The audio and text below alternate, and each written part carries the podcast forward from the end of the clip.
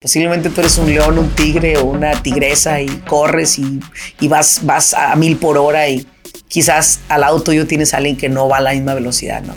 Es importante hacer una tregua como, como, como sociedad de dejar de estar de dejar de estar midiéndonos en el éxito de Julano le está yendo mejor, Sutano le está yendo peor, o sea, ¿por qué a mí no? Porque al otro sí le está yendo bien. Yo creo que yo creo que estamos viviendo una etapa eh, en la humanidad en la que sí deberíamos de hacer una tregua y dejar de estar viendo al otro que va más rápido que tú, o al otro que le está yendo más, mal y a ti te está yendo pues más o menos bien. El éxito del ser humano comienza desde su familia. Y es a donde voy. Afortunado en el amor y desafortunado en el juego, o viceversa, para mí no es ni siquiera relevante, lo uso porque es una frase muy común. Y eso me, dio mucho a entender que debo de dejar de pensar cómo mido el éxito de mi negocio. Y mi manera de medir el éxito de mi negocio empezó a ser el que yo llegara a mi casa y encontrara a, a, Karina, que es mi compañera de vida, contenta, feliz con lo, con lo que ella está viendo de que yo me estoy desarrollando. Y creo que aquí es donde hoy en este episodio, que lo dirijo completamente a un libro que me tocó, a un mentor que me inspiró cuando me dijeron el éxito de tu negocio comienza en tu casa. Bienvenidos al grano con los negocios. Yo soy Laurelena Martínez, coach empresarial. Este espacio es para aquellos dueños de negocio que están buscando la manera de acelerar sus propios resultados. Desean aprender cómo tomar decisiones asertivas y con ello crear una mentalidad que apoye el desarrollo de sus negocios en el mundo moderno. Sin más ni más, arranquemos con nuestro siguiente episodio.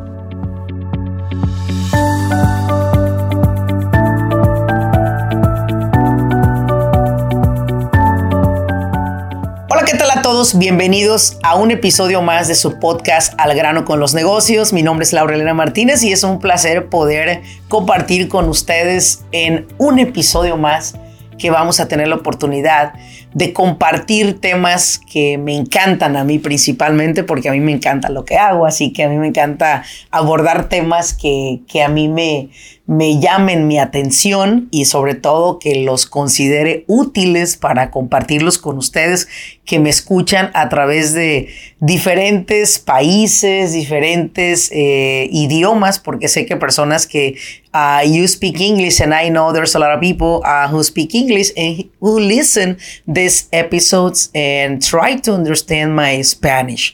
Thank you very much. Y esto lo hago porque me han dejado bastantes reseñas y agradeciendo por estos episodios. Y bueno, pues aprovecho para, para agradecer a todos nuestros, nuestros eh, seguidores. Y bueno, el día de hoy voy a abordar un tema que me parece muy interesante. Bueno, no sé si ustedes recuerdan. Eh, o, todavía por ahí lo escuchamos, ¿no? Que dice, quien es afortunado en, el juego es desafortunado en el amor, ¿verdad? O viceversa, quien es afortunado en el amor es desafortunado en el juego. Y vamos a hablar de cómo tiene esto relación a lo que el día de hoy pues son los negocios. Yo lo voy a relacionar no en el amor y no necesariamente en el, en, la, en el juego. Lo voy a relacionar en los negocios. Y esto viene porque hace poco una persona me preguntó, Laura Elena, ¿cómo puedo darme cuenta que estoy teniendo éxito en mi negocio? Y bueno, para mí es muy fácil contestar, contestarte, contestarte esa pregunta. A veces se me lengua la traba, ¿sabes? Se me traba la lengua. Pero igual, de igual manera le digo siempre a Edward que no corte nada, porque esto es lo que es y es real. Pero bueno, volviendo al tema, la pregunta fue, ¿cómo me doy cuenta que estoy teniendo éxito? Y no sé si te ha pasado a ti, pero a mí me ha pasado innumerables veces, hasta que entendí, la lección. Se me dio una cachetada así con guante blanco en una ocasión uno de mis mentores y la verdad pues que sí me hizo despertar bastante, ¿no? Y bueno, sabemos que todos estamos en la lucha diaria. Yo creo que no hay un ser humano sobre la tierra que no se despierte buscando siempre el ser mejor ser humano, el ser mejor en su trabajo y como siempre relaciono, ¿no? Puede ser que tú seas una persona que seas muy rápida, puede haber otra persona que sea más lenta, pero a pesar de todo, las tortugas ahí como las ves van a toda velocidad. las tortugas en algún momento sudan al estarse moviendo porque ponen su mayor esfuerzo, al igualmente tú, posiblemente tú eres un león, un tigre o una tigresa y corres y, vas, vas a mil por hora y quizás al lado tuyo tienes a alguien que no va a la misma velocidad, ¿no? Y posiblemente tú juzgas a la persona que va lenta o el lento juzga al que va acelerado, ¿no? yo creo que todos en la vida estamos buscando algo, así sea el que va más lento, así sea el que va más rápido, todos buscamos ser mejores en diferentes aspectos de nuestra vida diariamente. Primero que todo debemos entender esa parte. Todos buscamos ser mejores y yo creo que ya tenemos que entender que es importante hacer una tregua como, como, como sociedad de dejar de estar, de dejar de estar midiéndonos en el éxito de Julano le está yendo mejor, Sutano le está yendo peor, o sea, ¿por qué a mí no? Porque al otro sí le está yendo bien. Yo creo que, yo creo que estamos viviendo una etapa eh, en la humanidad en la que sí deberíamos de hacer una tregua y dejar de estar viendo al otro que va más rápido que tú, o al otro que le está yendo más, más mal y a ti te está yendo pues más o menos bien, o siempre ves que el otro que le está yendo bien hace unas cochinadas y, no trabaja honestamente y dices, pero yo lo hago bien porque a mí no me va bien. Entonces todo este tema de, la, del éxito en la, en la sociedad es así como que un poquito, ¿cómo te explico? Como muy abstracto, como muy contradictorio. Y entre, entre que te tardas en buscar el, el, el Laurelina, yo estoy teniendo éxito en mi vida, pero pues ni siquiera sé si estoy teniendo éxito. ¿Cómo, ¿Cómo veo si estoy teniendo éxito en mi vida? ¿Cómo mido mi éxito, no?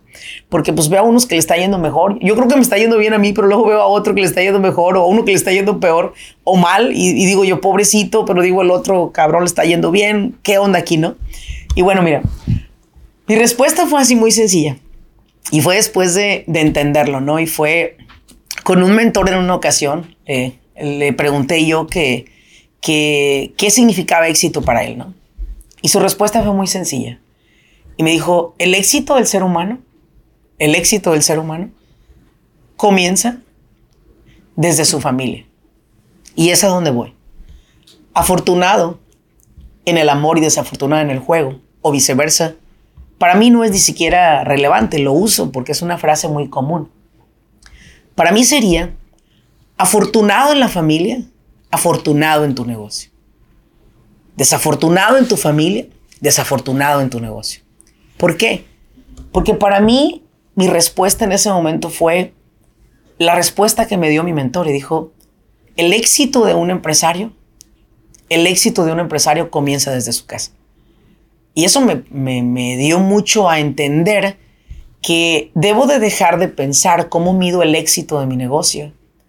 Y mi manera de medir el éxito de mi negocio empezó a ser el que yo llegara a mi casa y encontrara a, Karina, que es mi compañera de vida, contenta, feliz con lo, con lo que ella está viendo de que yo me estoy desarrollando.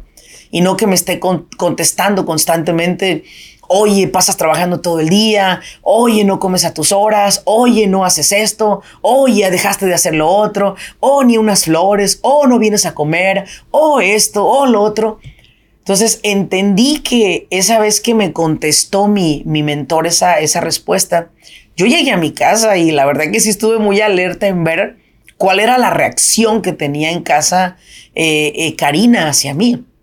Y ahí fue donde dije, bueno, es verdad, yo en mi casa tengo 15 años, 15 años con mi compañera de vida y, y nunca, nunca la he percibido incontenta con lo que yo hago. Al contrario, ha sido muy contenta aún en los momentos en los cuales le decía, pues se cayó un negocio, ¿verdad? O, no, no funcionó un proyecto. Aún así sentí el apoyo. Entonces yo creo que fue una de las cosas que a mí me permitió entender ahí que yo siempre había sido exitosa, ¿sabes? Que yo siempre había tenido éxito. Mi mamá cuando estaba aquí, ella siempre me decía, hija, trabajas mucho hija, no llegas temprano, hija, te vas muy temprano. Y ahí fue donde también pensé, dije, creo que no estoy siendo muy exitosa con mi mamá. Entonces debo de aprender y hacer caso a mi mamá, de estar más tiempo en casa, de, de quizás sí hacer mi trabajo, pero regresar a casa para estar con ellas. Y eso me hizo mucho despertar en qué áreas de mi vida yo no estaba siendo exitosa a nivel personal, por lo cual si acá le daba gripa, del otro lado estaba pasando pulmonías mi negocio. Y creo que aquí es donde hoy en este episodio que lo dirijo completamente a un libro que me tocó, a un mentor que me inspiró cuando me dijeron el éxito de tu negocio comienza en tu casa. Y ese es el título de este episodio. El éxito de tu negocio comienza en tu casa. Porque aquí es donde, donde yo me pongo en los zapatos de mis empleados.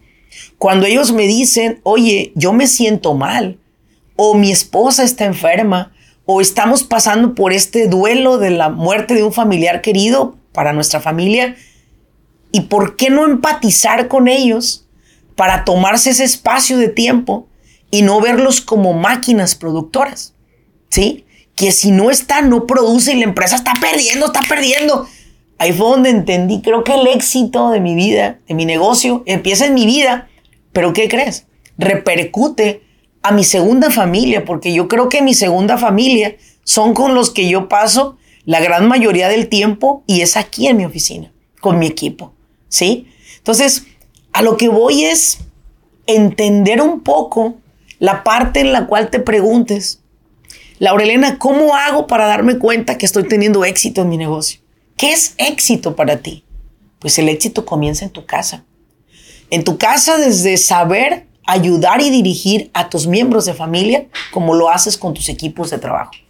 Hay un libro que a mí me ayudó bastante a entender esto, después de esa cachetada guajolotera que me diera ese mentor, cuando me dijo el éxito de tu negocio comienza en tu casa. Y ese libro precisamente de Robin Sharma, y el libro se llama El líder que no tenía título. En inglés dice The Leader Who Has No Title. O sea, un líder que no tiene ningún título dentro de la empresa. Y no quiere decir que, que al no tener un título acabe siendo el todólogo, como muchos de, de, los nuevos emprendedores o empresarios que todavía siguen haciéndolo como que ustedes lo hacen y queda bien, pero lo hace a otro y no. Dudo de su capacidad. Sino este libro va más enfocado a algo que yo le llamo el presente de los negocios. El presente de los negocios. No tiene ninguna relación al pasado. Yo recuerdo en el pasado, en los negocios, al estar entrevistando a tanto dueño de negocio, yo sabía de ellos, porque yo aprendí a través de ellos, que un negocio iba a ser exitoso si el dueño estaba dentro de él. Porque hay una frase, hasta inclusive la crearon, ¿no? Cuando, cuando, dice, cuando los, cuando los ratones no están, los gatos hacen fiesta. Cuando los gatos no están, los ratones hacen fiesta. Por ahí va el dicho. A ojo del amo engorda el caballo. Ese es otro dicho, ¿verdad? O sea, tenías que estar sobre de, porque no había nadie que, que cuidara los intereses mejor que tú de tu negocio. Pero hoy, ¿qué nos enseña el nuevo mundo? El nuevo mundo de los negocios nos enseña que no es que no seamos útiles como cabezas de empresa, como visionarios de empresa, sino que ahora tenemos la oportunidad de apoyarnos en programas, en aplicaciones, en softwares, en sistemas que nos ayudan para organizar nuestros equipos de tal manera que no tengamos que estar metidos en la oficina para medir su productividad de ellos. Que hoy todos estos programas nos permiten viajar, no ir necesariamente a la oficina, pero seguirle haciendo saber al, empleado que estamos observando su producción y que al final del día es por esa razón que se abrió hoy en día en el nuevo mundo el que más del 30% de, los, de las empresas están trabajando con empleados remotamente. Oye, la Lorena, pero a mí me gusta que en mi empresa todos los empleados estén. Bueno, a mí también pero también tengo gente trabajando remotamente y me generan el mismo resultado. A decirte verdad, a veces me genera más resultado la persona que está remotamente que el que está metido en la oficina. ¿Sabes? Porque si en una oficina, mientras tú no ves a la cabeza de la empresa, es posible que te hagas literal, perdón por la palabra, se hacen güeyes y empiezan a hacer otras actividades que no tienen nada que ver con su trabajo. ¿Me explico? Lo que los empleados deben de entender es que hay sistemas, hay programas que nos permiten ver las actividades que están teniendo dentro de las computadoras de la compañía, porque hay un convenio de confidencialidad. Es lo que te hablo de la nueva manera de hacer negocios. Tú no tendrías que preocuparte si tuvieras las aplicaciones, los softwares y los programas adecuados. Hubo una persona que me dijo, Laura Elena, el día que yo no voy a la compañía, todos, Laura Elena, se desenfocan. Y le dije, bueno, ¿por qué no creas con ellos un plan de proyectos y metas? ¿Por qué no los trabajas a través de metas? Y es la nueva manera de trabajar con nuestros equipos. La nueva, la nueva era de los negocios nos permite a nosotros utilizar procesos sistematizados, nos permite utilizar aplicaciones, nos permite utilizar un sinfín de programas que nos ayudan a nosotros a hacer nuestro trabajo. ¿Me explico? Y como siempre lo he dicho, mira, al final del día la gente te puede hacer tonto una vez, pero hay de ti si te haces pendejo toda tu vida por tener una persona que no te da resultado. Eso es claro como empresarios. Ahora, otra cosa que nos presenta el nuevo mundo de los negocios es quitarnos los títulos. Quítese el título. El título es, para mí, innecesario. Yo creo que es muy claro y le ha pasado a usted cuando va a comer a un lugar, ¿verdad? Y va con sus amigos ahí. ¿A quién le llevan la cuenta? ¿A quién le ponen la cuenta en la mesa? Pregúntese usted. ¿A quién le ponen la cuenta? Llega el mesero y dice, aquí está la cuenta. ¿A quién se la da? ¿Usted cree que el mesero no puede percibir, oler, identificar quién es la cabeza de ese equipo? Claro, van y le deja que ahí está el ticket para que lo pague. Usted no necesita un título para poderse identificar como el dueño de la empresa. A mí me pasa algo muy curioso. Aquí en el edificio donde nosotros nos encontramos, Carlitos conoce a toda la comunidad de oficinas de aquí de al lado. Y hubo una persona que le dijo a Carlitos, oiga, ¿y quién es el dueño de esa empresa? No, dijo, después la va a conocer. Yo nunca, yo, yo, no saludo ni a mis vecinos, soy sincera. Yo llego a mi oficina y me meto a trabajar. Algunas personas por ahí, buenos días, buenos días. Sin embargo, me encontré una abogada que está en el mismo edificio que yo.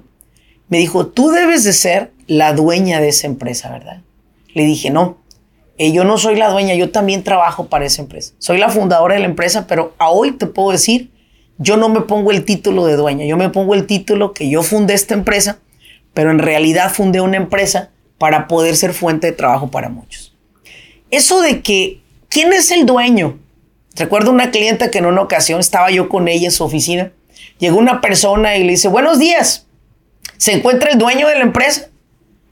La clienta me volteó a ver a mí en la oficina o sea, como diciendo, mira nada más qué pregunta tan tonta. Y el señor le vuelve a preguntar, ¿podría hablar con el dueño de la empresa? La señora muy molesta. Señora María, usted sabe de quién, a quién me refiero. Usted me escucha en estos podcasts. Sí. Molesta a la señora, voltea y dice, pues, ¿qué cree hijo de quién sabe cuántas? Pues si yo soy la dueña, ¿qué no se me nota?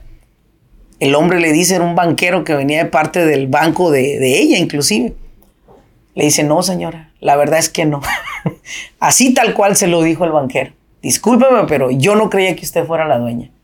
¿Por qué? Porque como se lo dije a ella, señora, usted no trae uniformes, usted no está vestida de acorde a lo que está trabajando, anda en faldas y está, usted en una fábrica de, no voy a decir de qué, pero es una fábrica, es una fábrica, se fabrica algo donde hay donde hay seguridad y ni siquiera ella estaba siguiendo las reglas de seguridad, con unas chancletas, unas sandalias de metedera.